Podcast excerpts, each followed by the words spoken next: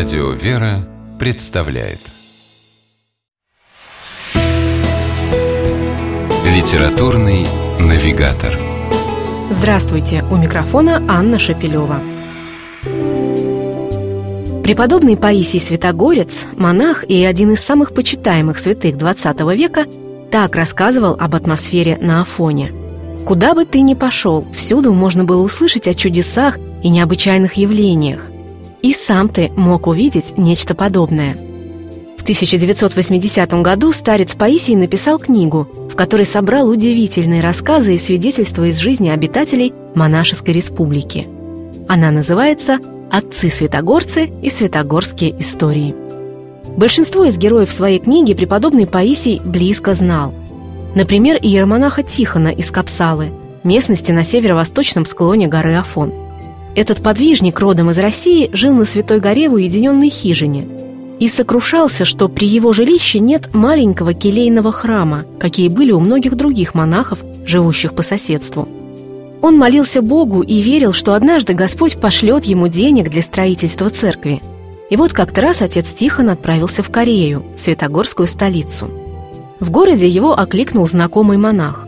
И ни с того ни с сего вдруг рассказал, что недавно получил солидный денежный перевод от одного благочестивого христианина из Америки.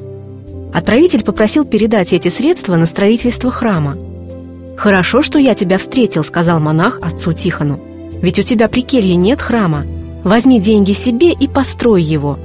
Рассказывая эту удивительную историю о Божьем промысле, преподобный Паисий подчеркивает, как важно доверять Богу свои печали и заботы, потому что Господь всегда тем или иным образом приходит к нам на помощь.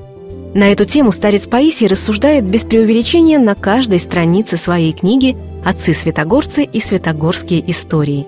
В ней можно найти множество ярких иллюстраций того, как Бог непостижимым образом действует в жизни человека. Например, историю монаха Евлогия, обитателя одного из афонских скитов. Однажды, в канун Дня памяти святого Георгия, отец Евлогий не сумел раздобыть рыбы для праздничного стола – Монах был огорчен, но решил положиться на Божью волю. Под утро у порога своей кельи Евлогий услышал какой-то шум. Открыв дверь, монах не поверил своим глазам. На крыльце стоял мул, нагруженный корзиной, полной рыбы. Евлогий возблагодарил Бога за чудо. Позже выяснилось, что один рыбак решил пожертвовать свой улов в Святогорский Заграфский монастырь. Нагрузив двух мулов, он отправился в путь. Но по дороге одно из животных вдруг потерялось. Рыбак долго его искал, а когда наконец узнал, что пропавший мул доставил рыбу прямиком в келью отцу Евлогию, то понял, что таким образом Господь совершил чудо, позаботившись о бедном монахе.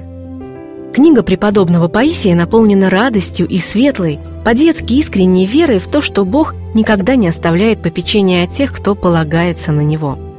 Отцы-святогорцы и святогорские истории вдохновляют жить, доверяя Богу. С вами была программа «Литературный навигатор» и ее ведущая Анна Шапилева. Держитесь правильного литературного курса.